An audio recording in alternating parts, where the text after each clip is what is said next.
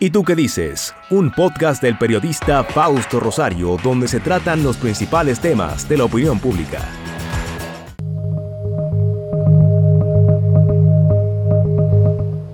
La construcción del proceso democrático en República Dominicana ha requerido del sacrificio de muchas personas. No solamente los grandes líderes políticos han sacrificado parte de su vida, sino también jóvenes que se integraron muy rápidamente en el despertar democrático después del tiranicidio y eh, sufrieron las consecuencias de la intolerancia que heredamos, sufrieron las consecuencias de la falta de libertad, de la disposición de los cuerpos represivos para eh, asesinar a personas, para privar de libertad, someter en solitaria a jóvenes, estudiantes universitarios, y uno de esos jóvenes extraordinarios con una gran participación en los procesos políticos fue Juan Bautista Castillo Pujols, más conocido como Tita Castillo Pujols, que está con nosotros, le damos la bienvenida a este programa para sostener una conversación eh, sobre el proceso político en el que finalmente él pasa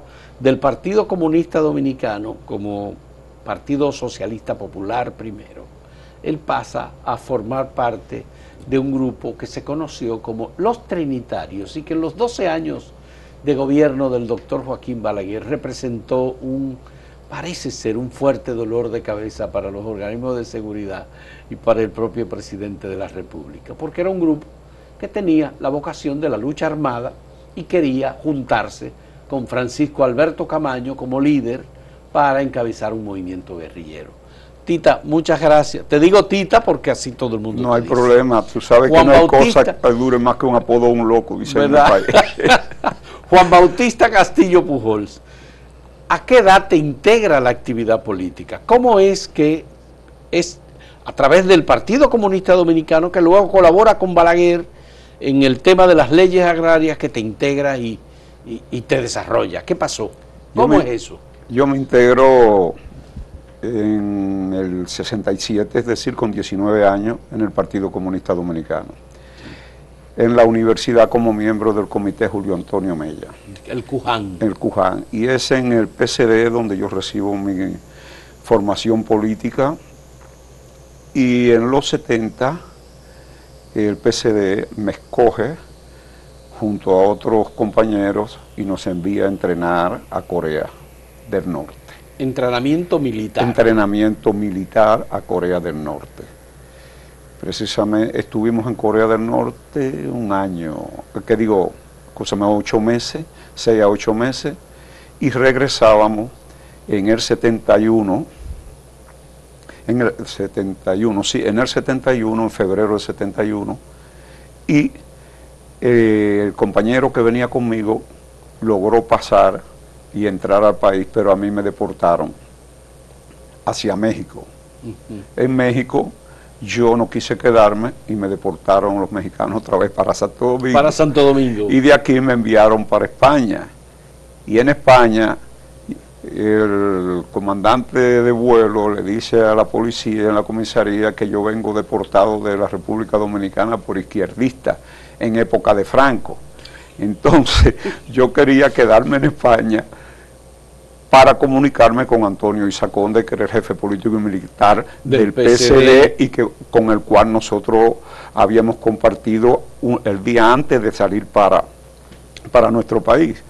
¿Y, Antonio Isaconde estaba en España? estaba en España en ese momento. Estamos, entonces, el, el, el comisario me dice, espérese un momento.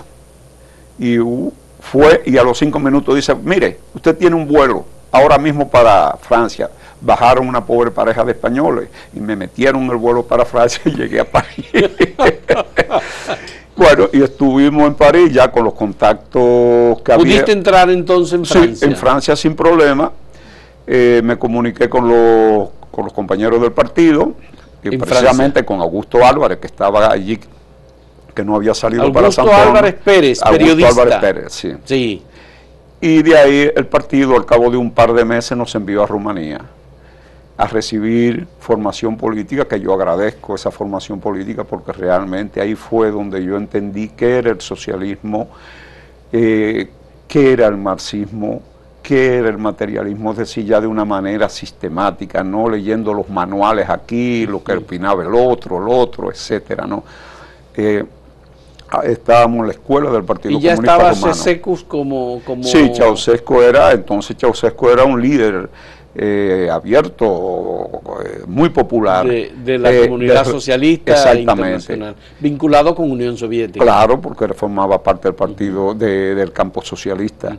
Pero el Partido Comunista Dominicano, el PCD, tenía la vocación también de un esfuerzo guerrillero en República Dominicana. Claro. y por eso enviaba personal a entrenarse fuera del país. Sí, él, tenía el partido nosotros teníamos entendido que el partido tenía una relación con Camaño, un compromiso con Camaño, y, nos, y que iba a apoyar a Camaño desde el momento que éste regresara al país, por eso nos había enviado a entrenar a Corea. Aparte de eso, antes de yo salir del país, el partido me colocó en lo que llamaban grupo de acción, es decir, en un organismo militar del partido y en la cual recibimos una serie de objetivos a, desarrollar, pero que nunca se llevaron a cabo. pero que sirvió de entrenamiento en labores de seguimiento, de ubicación, etcétera, etcétera. Muy buena. Camaño decide eh, conversar directamente con Narciso Isaconde y Narciso Isaconde, luego de un periplo muy largo por diferentes lugares, eh, llega desde República Dominicana, pasando por Europa, a Cuba y se reúne con Camaño. Durante varias semanas tuvieron discusiones, conversaciones. Hay un libro donde Narciso narra los acuerdos que se hicieron. Finalmente, el eh, Camaño le pide al Partido Comunista Dominicano 50 hombres para la guerrilla que quiere desarrollar. Pero el PSD le dijo, Narciso le dijo, eh, nosotros necesitamos tener responsabilidad de dirección. parece ser que al final no se pusieron de acuerdo y entonces no hubo ningún eh, movimiento guerrillero, digamos, en el que el PCD se vinculara con Camaño. En ese momento nosotros no teníamos ningún tipo de información al respecto. Nosotros éramos militantes que cumplíamos órdenes. ¿Y estaban entrenados militarmente? Se nos mandó a entrenar militarmente porque nosotros era el último grupo que necesitaba el partido para asegurar la retaguardia de Camaño cuando Camaño regresara al país. Esa fue, eso fue lo que se nos ¿Y cuántos eran los que, los que estaban contigo? Eh, primero nos asombró porque creíamos que eran 20 y nada más fuimos 6. 6 solamente seis hombres que estuvimos ahí recibimos un excelente entrenamiento con relación a, a, la ciencia militar. Y también físicamente, aunque las condiciones eran muy difíciles porque nos tocó eh, fundamentalmente el invierno con temperatura de 10 y 15 bajo cero, subiendo y bajando loma, atravesando río helado, que no son las condiciones que tú te ibas a encontrar aquí en la República Dominicana, pero no nos podemos quejar de ese entrenamiento. Pero tú fuiste uno de los que hizo más esfuerzo para entrar en República Dominicana, aún con impedimento de salida, de entrada al país. Exactamente.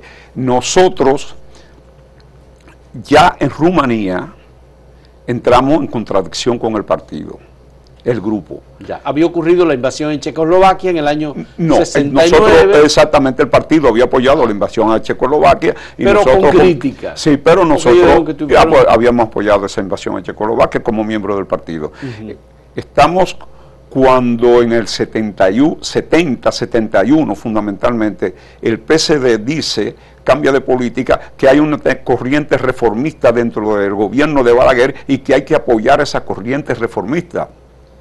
Y nosotros cuando nos llega esa información no entendemos que si un partido junto con Bosch y Peña Gómez, fundamentalmente era el PRD, han denunciado este gobierno como criminal, un gobierno violatorio de los derechos humanos, ¿cómo es posible que en un mes después o dos después haya una corriente reformista y que por lo tanto hay que apoyar a esa corriente reformista y no y ya no hay condiciones para la lucha armada en la República Dominicana? No lo entendíamos. Nos enviaron a Bucarest, donde estábamos, en la capital de Rumanía, a Juan Persia. que era miembro del Comité Central del partido, a discutir esa situación. Durante tres días no nos pusimos de acuerdo.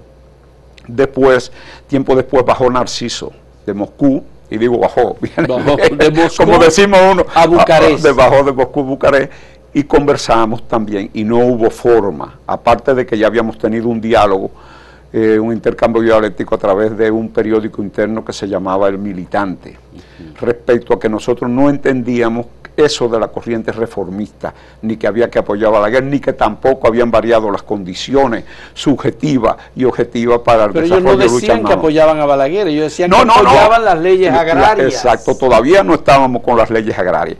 En esa pugna eh, no nos logra convencer Narciso, entonces nosotros le pedimos, yo le pedí, Augusto le pidió, que nos buscara la documentación para nosotros regresar al país, aprovechando el mes de diciembre. Narciso cumplió.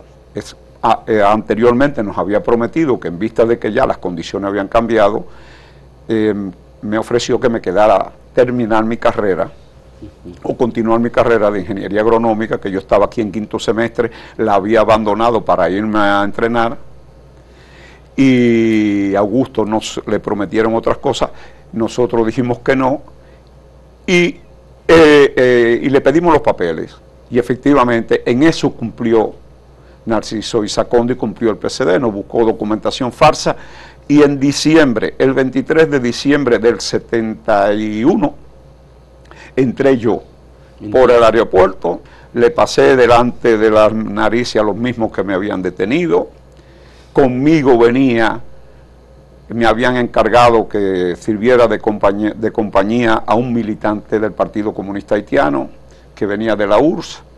Nosotros salimos Bucarest, Roma, duramos dos días en Roma, allí nos recibió César Pérez, César Pérez.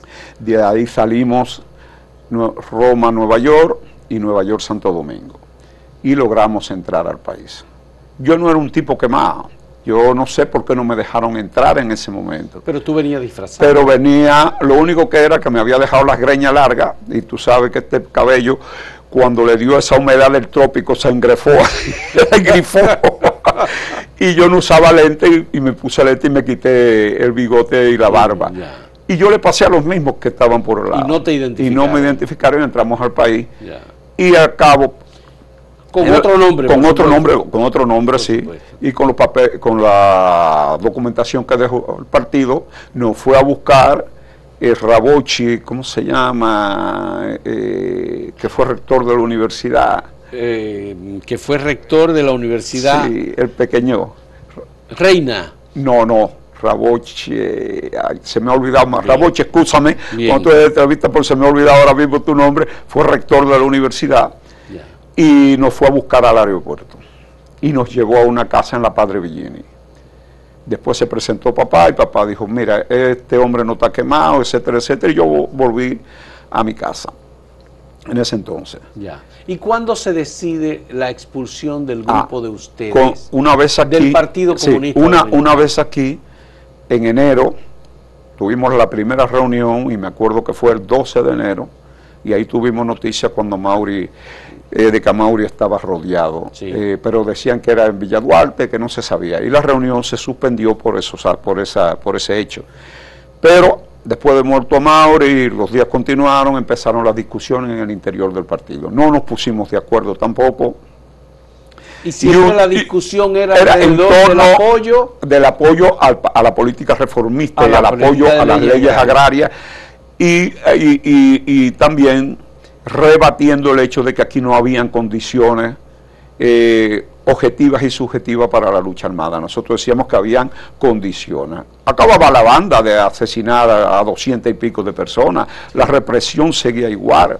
El Balaguer se había impuesto con fraude, es decir, se impuso a la fuerza en el 70. Entonces, ¿cómo era que no había condiciones? Pero además había algo que el pueblo todavía sentía y que lo demostró en el 65 que podía luchar, podía vencer y podía derrotar al famoso, omnipotente y terrible ejército dominicano y policía dominicana, y, que- y- y que daba igual que volvieran los gringos de nuevo, pero que, la, que esa derrota fue posible por la unidad de todas las fuerzas democráticas de este país.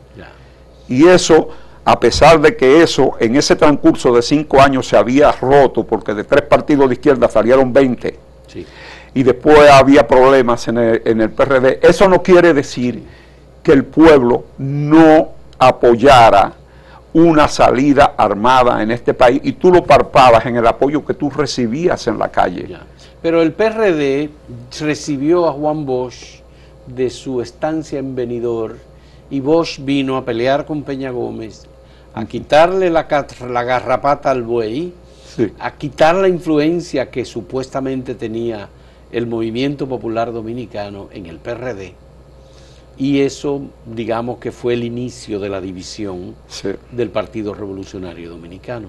Podría ser, eh, en ese entonces nosotros como estamos inmersos en la pugna con el PSD, al, eh, al final de abril, no, a principios de abril, no, a finales de abril, el PSD, nosotros hicimos una conferencia de cuadro y que cualquier documento que se fuera a publicar con relación a esa política reformista no lo dieran a consultar, porque no era yo solo, había varios, varias personas, no era Augusto ni yo, había muchos militantes, cuadros del PCD. Y estando reunido en Guivia con el delegado oficial del PCD, Guillén, apellido Guillén, que nos muestra el documento que el PCD va a publicar llamando a participar en el mitin del primero de mayo junto con el movimiento agrario reformista frente al estadio Quisqueya. Mientras estamos discutiendo eso, pasó un canillita con el periódico. Y yo no sé quién del grupo llamó el periódico. Y mientras discutíamos se puso a ojear y ya estaba publicado. Es decir, no estaba, ahí, nos estaban tomando de tonto. Ahí mismo se rompió y el PCD entendió que ya no había, y nosotros entendimos también que ya no había posibilidad de, permanencia dentro del partido. A mí me suspendieron o me votaron indefinidamente, Augusto y a los demás lo votaron indefinidamente. Además de Augusto y de ti, ¿quiénes Estaba Danilo Jaque, estaba Isaías Michelén, estaba... Eh, éramos como 20 y pico de, de, militantes del, Partido Comunista, Entonces nos quedamos en el aire, porque Mauri había caído. Había caído el 12 de enero. El 12 de enero. Busca contacto con la resistencia. No Los tiene comandos de la eh, eh, eh, resistencia. exacto. ¿Qué quedó ¿Qué quedó? Buscar cómo integrarte, no encuentra contacto con eso. Entonces decidimos reunirnos y formar nosotros una organización que fuera una organización política militar para el desarrollo de la guerrilla urbana y de la guerrilla rural para la toma del poder político y el desarrollo de una revolución de carácter eh, con carácter socialista. ¿Cómo se llamó ese partido? Ese movimiento. movimiento. de Liberación Dominicana. Mm. Eh, era el nombre que tenía, era la representación política de los grupos de las expediciones de junio del 59. Se formó en marzo del 59 en Cuba por la unidad de todos los grupos antitrujillistas, menos el PRD que no participó, me parece. Pero este ustedes lo formaron en 1972. 72. 72. Y el día de que se formó ese grupo fue una reunión en la doctor Delgado en una casa que todavía está ahí, casi esquina Independencia, y se puede determinar la fecha porque después se nos ha olvidado en la casa de, en que vivía el doctor Danilo Jiménez Jaque, porque Balaguer inauguró ese día un edificio alto, era de los primeros edificios altos que había en el país, que está justo donde termina, al lado de la clínica Abreu. Ajá. y yo recuerdo que saliendo de esa reunión, en que hemos eh, creado una organización para derrocar a él y a lo que fuera, porque no era solo el objetivo era Balaguer, sino hacer la revolución creo que fue la única vez que yo vi a Balaguer de cerca. Que cuando salían, yo iba íbamos bajando nosotros y subían en el carro con él y él nos saludó y, claro, le dijimos adiós. lo saludaron. Naciendo el movimiento de liberación dominicana. y puedo decirte que ese día fue de inauguración que se fundó. Ya. Entonces. ¿Y cómo es que luego pasa con.? Bueno, vamos a hacer una pausa. Sí, vamos, a hacer una pausa. Porque ese movimiento de liberación dominicana luego se convierte en los trinitarios. Sí, eso es un proceso que te voy a explicar. En un momento cuando retornemos en este diálogo con Juan Bautista Castillo pujolstita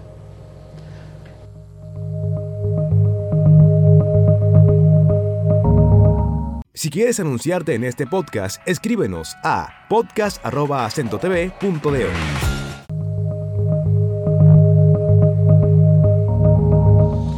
El Rabochi del que hablábamos hace un momento, que fue rector de la Universidad Autónoma de Santo Domingo, es el maestro Porfirio García, Sí, eh, economista eh, y que fue rector, era miembro de la Facultad de Ciencias Económicas y Sociales, yo creo que ya está en Y militante del PCD y combatiente constitucionalista, herido el 16 de junio. En los combates, en los combates del 16 de junio, de, los ataques terribles, de los norteamericanos. Fue herido, sí. Bueno, Rabochi le dicen. Sí, Rabochi. A Porfirio García. Porfirio García. Entonces, eh, Tita, cuéntame, ¿cómo pasó el movimiento de liberación dominicana a llamarse o a conocerse como los Trinitarios? Sí. Primero te voy a decir algo de, del inicio del MLD. El objetivo de esa organización era buscar contacto con Camaño, porque nosotros entendimos siempre, nunca pusimos en duda, que el líder de esa revolución era Camaño. Y que Camaño era que tenía que, era bajo sus órdenes que nosotros íbamos a, trabajar. Y en ese sentido, desde el primer momento que ya logramos eh, los primeros núcleos de militantes, enviamos a un hombre a Cuba a establecer contacto, con, Camaño. Ese hombre se llamaba, fue el dirigente histórico obrero Justino del Orbe. Justino. Justino del Orbe nosotros lo enviamos a Cuba en julio del 72. ¿Y Justino fue de los Trinitarios? Eh, no, Justino era del PCD que estaba opuesto a la línea reformista iniciada por, la, por el partido. Justino del Orbe va a Cuba y al cabo de un tiempo recibimos una comunicación que nos dice que enviemos otra persona más. Y nosotros enviamos al doctor Danilo Jiménez Jaques para establecer contacto con Camaño, para decirle a Camaño que nosotros tenemos una estructura orgánica que eh, está a su disposición. Danilo llega a Cuba, pero cuando Danilo llega a Cuba ya Camaño ha salido de Cuba. No hubo posibilidad de establecer en contacto. Pero eh, eso fue en el 72. 72 finales del 72. 72. Exacto. Entonces, nosotros en ese periodo también establecemos contacto ya con los corecatos y lo que quedaba de la resistencia. Eh, precisamente con los corecatos la persona, con la persona de Miguel Coco, fundamentalmente. Y seguíamos manteniendo conversaciones y conversaciones, y en el 73... Que sí tenían contacto también con En el 73, es mi casa, Miguel me dice, conversando, que ellos están en condiciones de recibir a Camaño en cualquier momento. Yo se lo creí perfectamente. Y un mes después, unos 20 días después, yo estoy sentado a principios de febrero en mi casa, afuera en el jardincito, y Miguel pasa, me hace señas, porque eh, la, avenida Tiradentes, nosotros vivimos adentro en la parte peatonal, que hay un parquecito y una cancha, y me hace señas que lo siga. Me subo y lo sigo, me, me subo en el carro con él, empezamos a hablar y cuando llegamos Camino Chiquito por Arroyo Hondo, él me dijo que Camaño estaba aquí yo no lo niego, yo me puse frío. Entonces eso fue en, febrero del 73. El sábado de febrero del 73, recién desembarcado Camaño. Y puedo decirte, vuelvo lo repito, me quedé frío. Digo, pero ¿cómo es que la prensa no dice nada? No, no, todo está tranquilo, ellos han logrado entrar sin problema, etcétera, etcétera. ¿Cuál es la actitud de nosotros como MLD? Yo le dije, bueno, aquí no hay otra cosa que jugársela el todo por el todo. Porque si fracasa este movimiento, aquí no va a haber revolución en 30 años. Así que cuenta con nosotros para cualquier cosa. Perfecto. Él se fue, yo me fui a mi casa, me comunicó, eso sí, que no le, informara nada todavía a la organización para no hubiera eh, cualquier escape de información. Y claro, a quien yo podía comunicarle era Augusto, que estaba aquí en la capital, el otro muchacho que le decía Morcefita, Antonio, ahora no se me olvidó el apellido, que ya murió, estaba en Santiago y yo no lo iba a llamar por teléfono para pasarle esa información. Y eso fue como a las 8 de la noche. A las 10 de la noche se presenta de nuevo Miguel a mi casa con otra persona que yo no le miro la cara por problema de procedimiento de la vida clandestina, pero me siento atrás en el cepillo y me dice Miguel que si yo estoy dispuesto a irme con un guerrillero que se extravió y otros dos compañeros. Toribio Peñajaque. Sí, pero yo no sabía todavía el nombre, un guerrillero que se extravió, que conoce la ruta que lleva Camaño para establecer contacto con la guerrilla, que si estaba dispuesto a irme esa noche con ellos para la montaña. Yo le dije que sí, pero que por favor me dejara ir, cruzar a casa y le dijera a papá que yo iba, y a mi mamá, que iba a ir a una reunión y que mañana iba para Cibao y que a lo mejor hasta el lunes yo no iba a regresar, para que ellos no se preocuparan. En ese momento Melvin, que después supe que era Melvin Mañón y Melvin me lo confirmó hace aproximadamente unos 10 o 12 años más, o más, que él era la persona que estaba ahí. Con Miguel Coco. Con Miguel Coco. Melvin dijo, no, eso es una locura. En el primer control que hay en la carretera, si lo hay, cuando lo agarren con esos pertrechos, los van a matar a todos ahí él debe ir mañana a Ocoa a ver cuál es la, como un ciudadano normal, a ver cuál es la situación en el camino. Y me dieron 20 pesos para que cogiera un carro. por cierto, Ocoa es tu pueblo. Sí, exactamente. para ir al sur en aquella época. Te dieron 20 pesos. Me, dieron 20 pesos, era muchísimo cuartos, pero es que no había vehículo, no hay ruta. Yo logré que un compañero me llevara, que, iba para Ocoa, que viajaba a un compueblano sin que supiera nada, me llevó Coa, fui a casa de mi abuelo, eh, pregunté a mi tío que era, que tenía un G que viajaba, Cholito viajaba a las lomas y esas cosas. Y disimuladamente, porque yo estaba en Chivo, ¿qué hacía yo en Ocoa? No se creía en el cuento de que yo había ido a ver a mi abuelo. El hecho es que estuve en Ocoa alrededor de dos horas y para yo salir de Ocoa tuve que esperar como hora y medio en el parque para un carro que me llevó hasta el cruce o hasta Baní.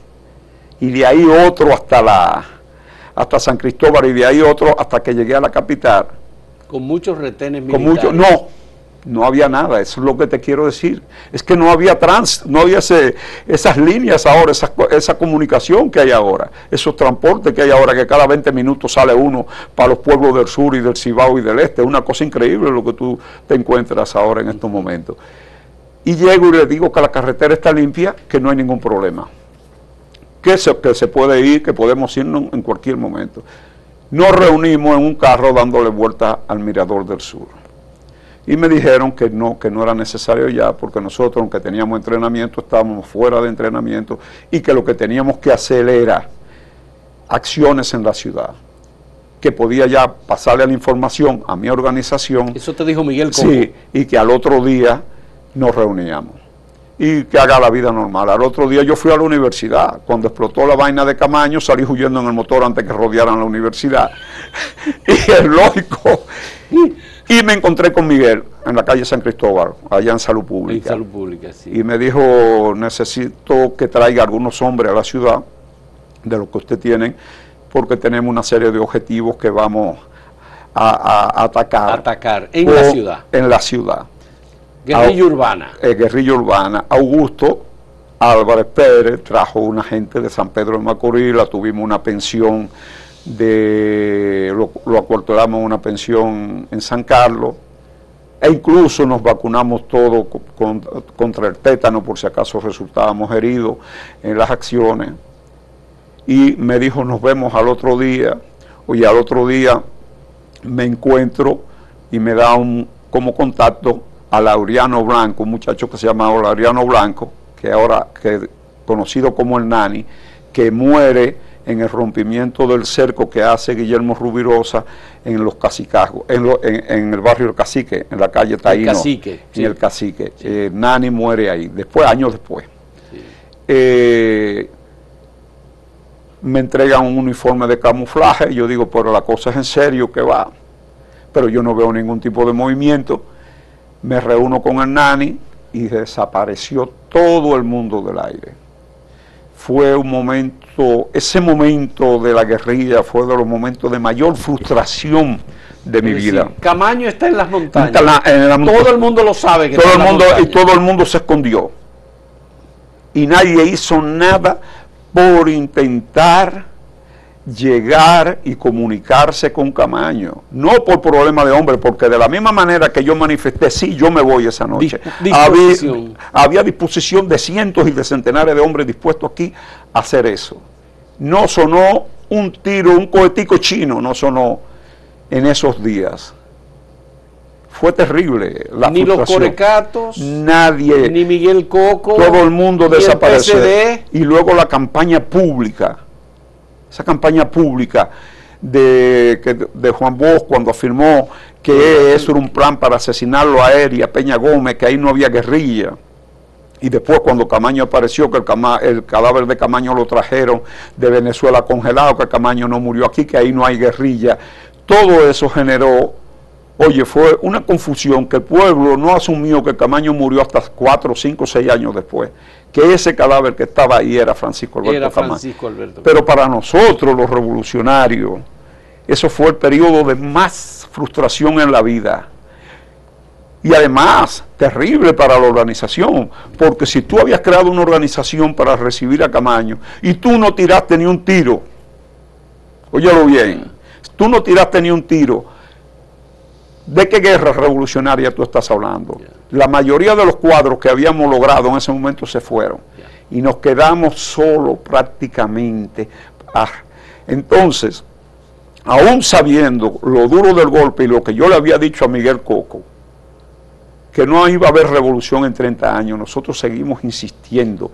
Y ese entonces, en ese proceso del de, de la guerrilla, cuando entramos en contacto con Guillermo Rubirosa Fermín, que tenía un grupo que él sí lo llamaba Movimiento de Liberación Nacional, los Los Trinitarios. Ah, ahí es que ustedes, Ah, exactamente. el Movimiento de Liberación Dominicana, se, se, une con, los trinitarios con los trinitarios de Guillermo Rubirosa de. Guillermo Rubirosa Fermín, porque nosotros entendíamos que no éramos ni la vanguardia, sino era un núcleo más de los diferentes un- de los grupos que estaban trabajando en la misma dirección de nosotros, es decir, de crear una organización político-militar que llamaban entonces, se le llamaba la nueva tendencia, y que a la larga todos esos grupos se iban a fundir en una organización con un nombre X para trabajar de manera unida. Y empezamos a trabajar directamente con Guillermo en la unidad de acción, de acciones.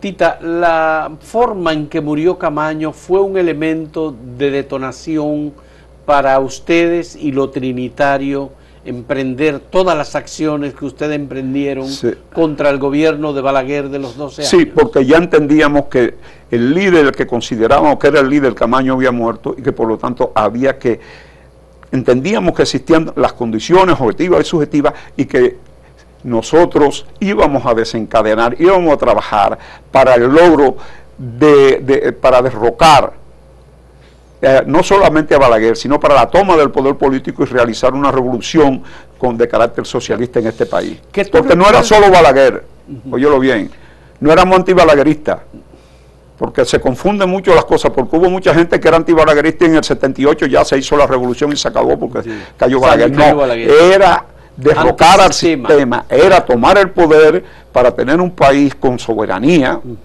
y realizar las transformaciones sociales que se necesitaban. ¿Cuáles fueron las acciones más importantes que tomó el grupo Los Trinitarios con Rubirosa Fermín a la cabeza en esos años? ¿Tú En, recuerdas? en el 75 sí. Para crear una organización en esas condiciones de represión se necesitaban recursos. Recursos, se necesita dinero. Una organización clandestina consume mucho dinero. Tiene hombres perseguidos, necesitas armas, necesita casa de seguridad, necesita vehículos, necesita toda una logística que es como un sifón chupando Sí. continuamente. Entonces nosotros como acción importante decidimos, en vez de hacer acciones expropiatorias mínimas por ahí, vamos a saltar un banco, decidimos.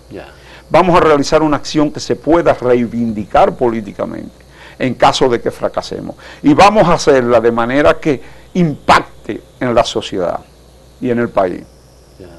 Y por eso ubicamos el banco, y mejor dicho, lo ubicó Guillermo, en la sucursal del Banco de Reserva de la prolongación de la Avenida Bolívar. Y ese banco lo vigilamos, Guillermo y yo, Augusto, lo vigilamos todo durante un par de meses, porque sabíamos que ahí había un buen botín en el sentido de que ahí se depositaba los dineros de la zona franca. Entonces, ese asalto a ese banco nosotros podíamos hacerlo vestido de civil sin ningún tipo de problema. Tanto el watchman como al militar que estaba ahí lo podíamos neutralizar sin ningún tipo de problema. Yo había estado varias veces, decenas de veces dentro de ese banco. Pero entonces nosotros queríamos, como te dije, reivindicar políticamente el caso la acción. Y por eso utilizamos eh, eh, hacerlo, o sea, no utilizamos, eh,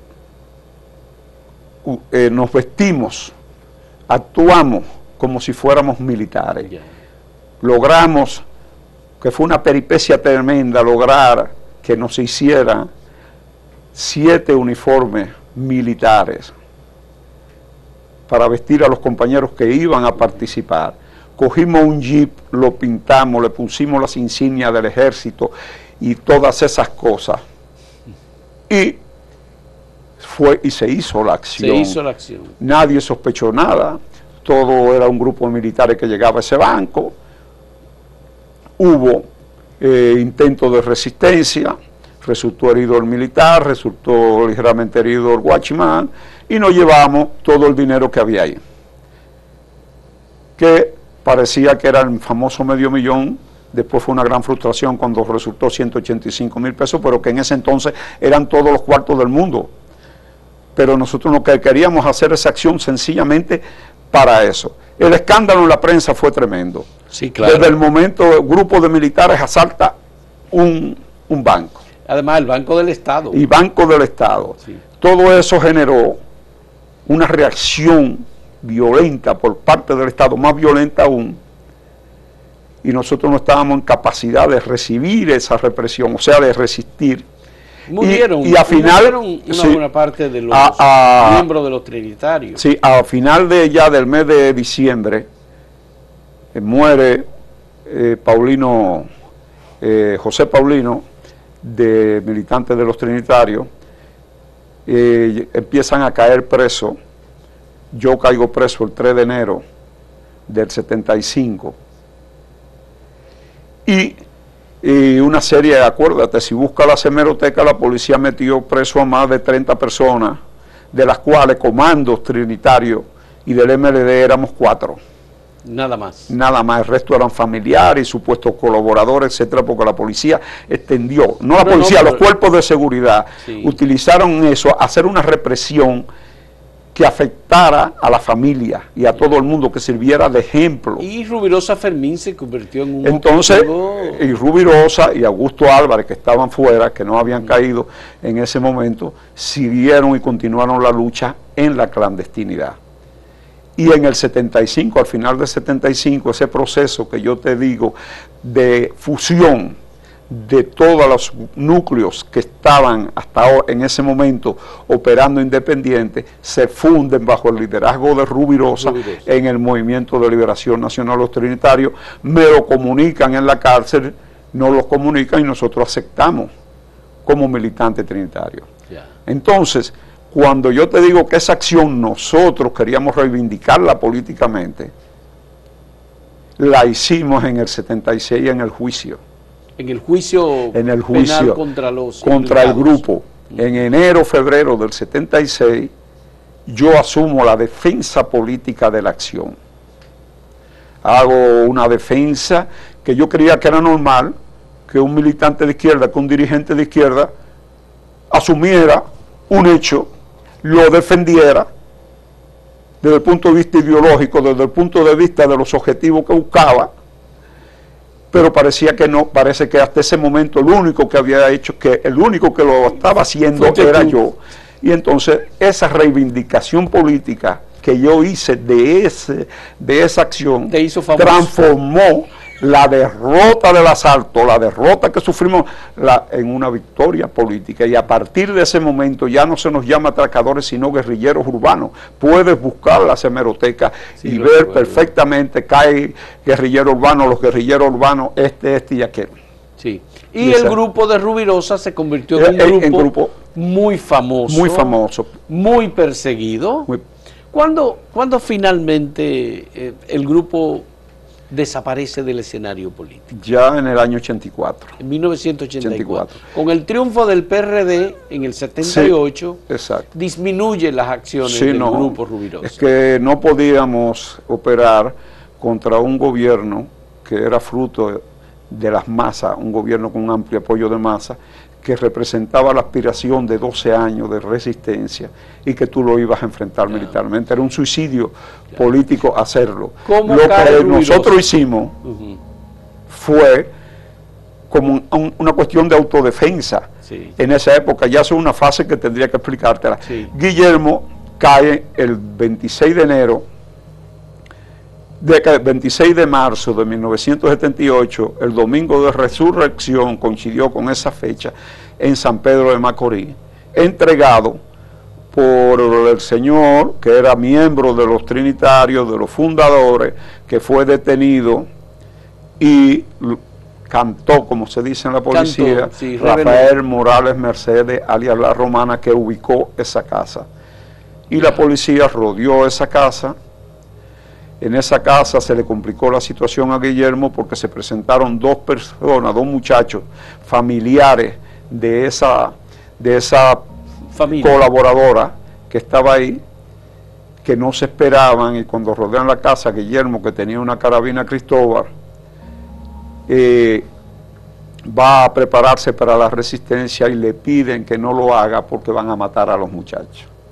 Y él dice que si no combate lo van a matar y él asumió esa misión y le dijo a la compañera que fue a verlo, a Roselena, dile a los compañeros que yo no combatí por esto y por esto y por esto. Y se quedó por la mañana tranquilo y salió en firme y lo fusilaron. Lo fusilaron. Le dispararon al cuerpo para que quedara la cara y pudiera ser identificado. Y te, te hago esta distinción porque según el compañero Bianco, y digo compañero, amigo Bianco, Bianco Martínez, está escribiendo hace mucho una biografía sobre Guillermo, y me dice que después que presentaron el cadáver de Guillermo a la prensa, Ney ordenó que los ciento y pico de oficiales que habían ahí le dispararan al cadáver, o sea que lo demolieron.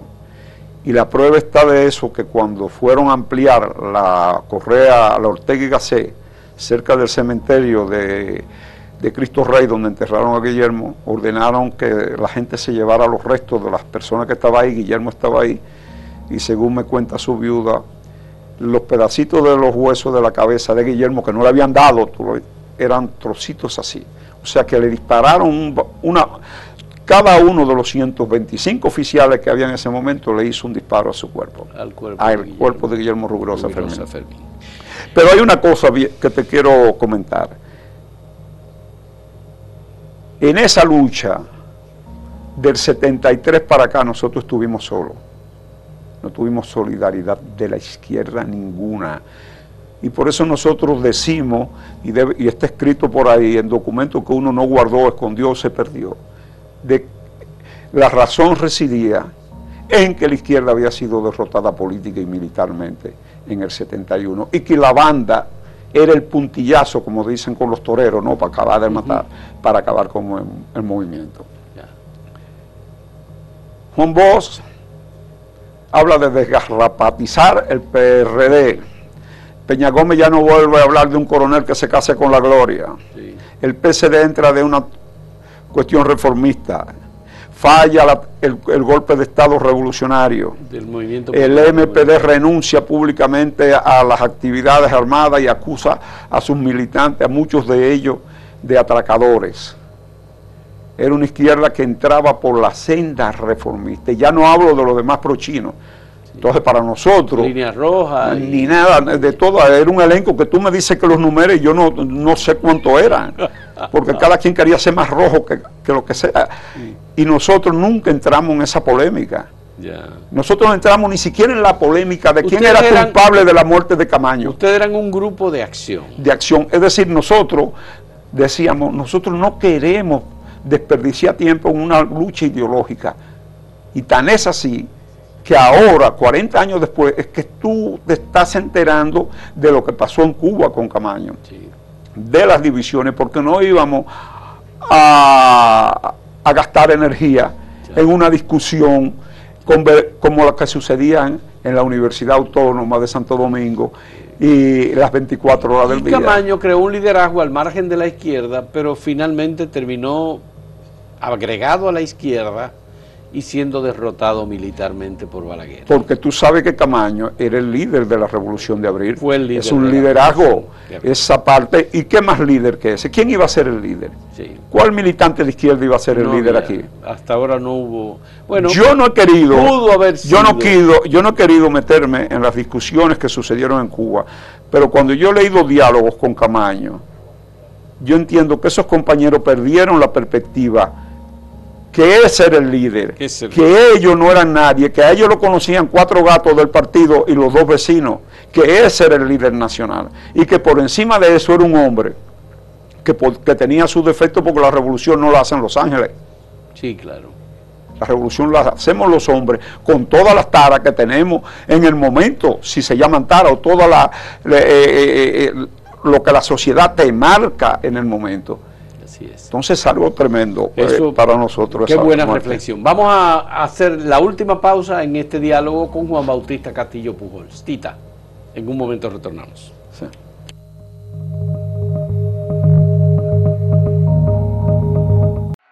Síguenos en redes sociales arroba acento diario, arroba acento TV y arroba Fausto Rosario.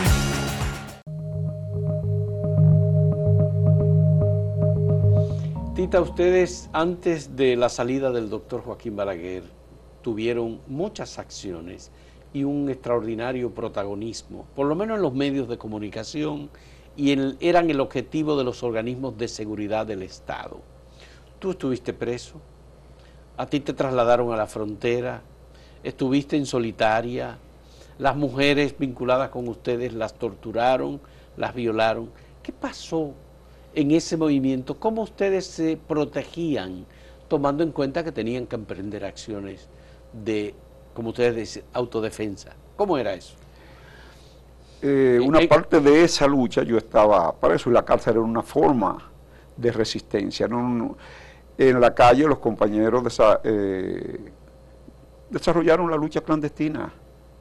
Es decir, la clandestinidad no es esconderte todo el tiempo, es continuar las actividades de creación y de desarrollo de esa organización en medio de toda esa represión, de una represión porque ¿En qué cárcel tú estuviste? Y perdóname. Sí, eh, yo estuve eh, en el Palacio de la Policía, en La Victoria, y después me trasladaron para Montecristi.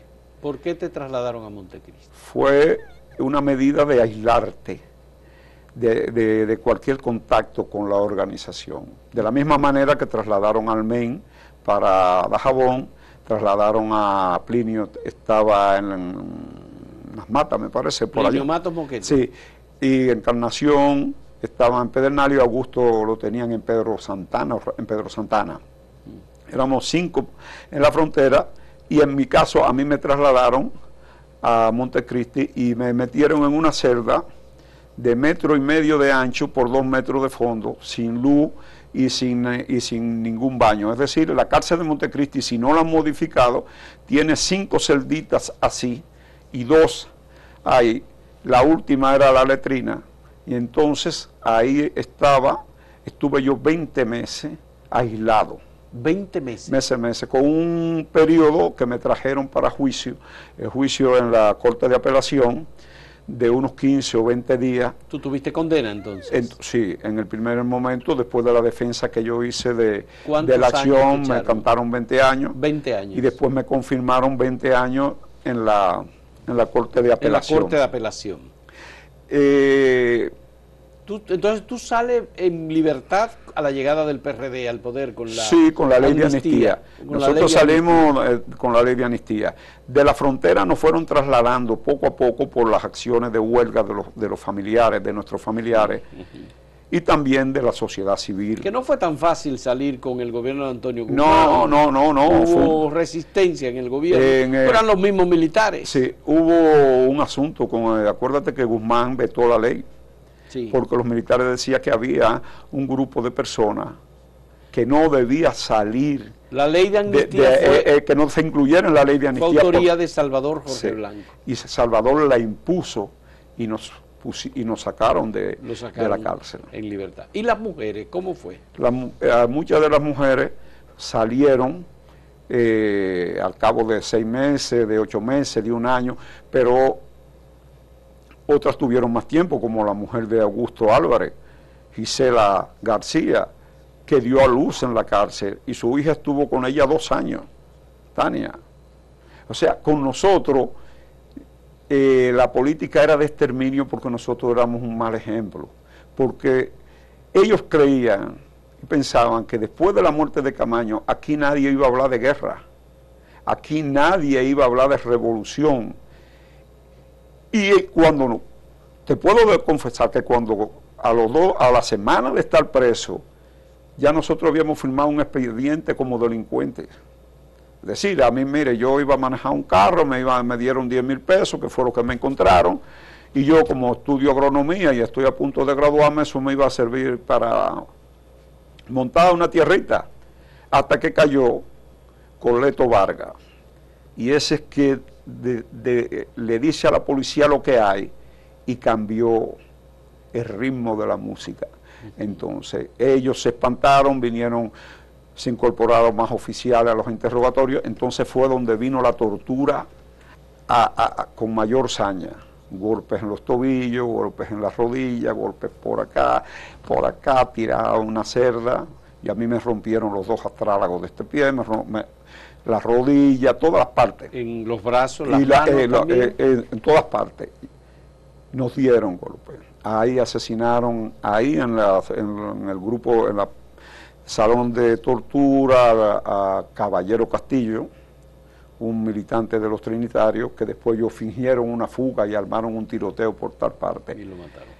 Ah. ¿Tú, recuerdas alguno de los que te torturaron? Sí, sí, estaba la tortura era dirigida por Caunabo Reynoso. Caunabo eh, Reynoso. Caunabo Rosario, estaba Moncho Enrique. Moncho Enrique. Estaba Desprader que coronel entonces de Espada del Brache, eh, habían otros oficiales que yo no sé quién Eso eran torturadores. Eh, ellos dirigían. Dirigían la tortura. Entonces, tortura estaba uno que llegó a general, Capitán Cruz Peña, Silvio Lora, famoso, eh, una serie de gente que, que, para mí eran psicópatas, porque a ellos no les interesaba el interrogatorio, tú lo veías durmiendo.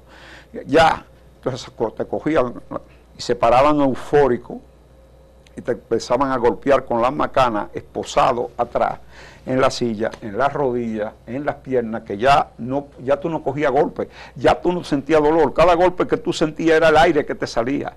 El dolor era, te quedabas así. Y yo no sé, y, había un médico atendiendo por si acaso uno se desmayaba. Se desmayaba. Entonces así duramos todo un mes en ese tipo de tortura. Diaria. Diaria todas las noches te sacaban a las 11 de la noche, te interrogaban, te interrogaban.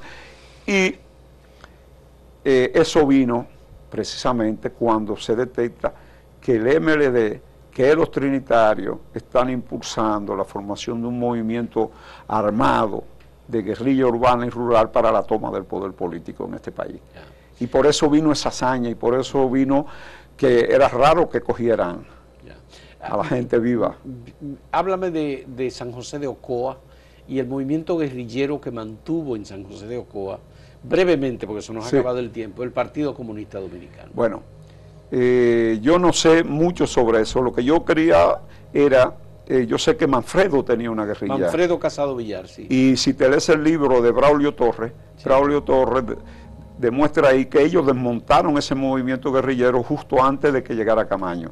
Si Camaño llega y se encuentra con ese semiguerrilla que había allí, no sé lo que hubiera pasado, pero por lo menos hubieran salido a buscar a Camaño para establecer contacto con él. Pero cuando Camaño viene, Manfredo está asilado en la Embajada de México. Acuérdate, ya el movimiento no existe. Eso es lo que dice Braulio Torres en su libro que se desprende fue el PCD que lo desmontó. Exactamente. Es más, papá le envió la carabina Cristóbal que él tenía, que le habíamos cambiado, el fusil Mauser, lo cambió por la carabina Cristóbal a, uno de los coroneles del Estado Mayor, todavía está vivo, no me, ahora mismo no me viene el nombre, porque papá tenía un Mauser y él se lo cambió, ellos le cambiaron al Mauser por la Cristóbal porque el Mauser servía mejor para la defensa de la fortaleza del 27 de febrero, donde se habían, habían acuartelado después de, la firma del acuerdo de paz en, en Villa Duarte. y esa cara, 65. 65. Por esa carabina se le envió papá a Manfredo, tal como lo relata Braulio Álvarez. Braulio Torres. Braulio Torres. Se, lo, se la envió papá en los 70 esa carabina.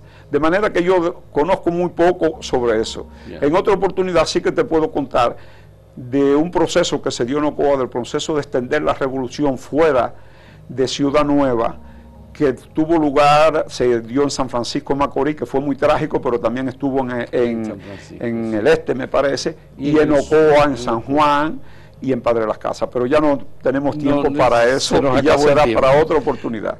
Me comprometo a que sí te vamos a seguir en contacto para poder hablar de eso y descifrar esos movimientos que se mantienen ignorados todavía por la sociedad dominicana. Eh, Juan Bautista Castillo Pujol, muchas gracias. Tita, gracias. Muchas gracias por este diálogo. Eh, quería tener algún momento para hablar de otras cosas, pero lamentablemente se nos ha terminado el tiempo. Eh, Tita ha estado recientemente siendo solicitado por las autoridades, por expedientes del pasado y él ha explicado muy claramente que no tiene absolutamente nada pendiente con las autoridades. De manera que agradecemos a Tita que nos haya dado ese dato también.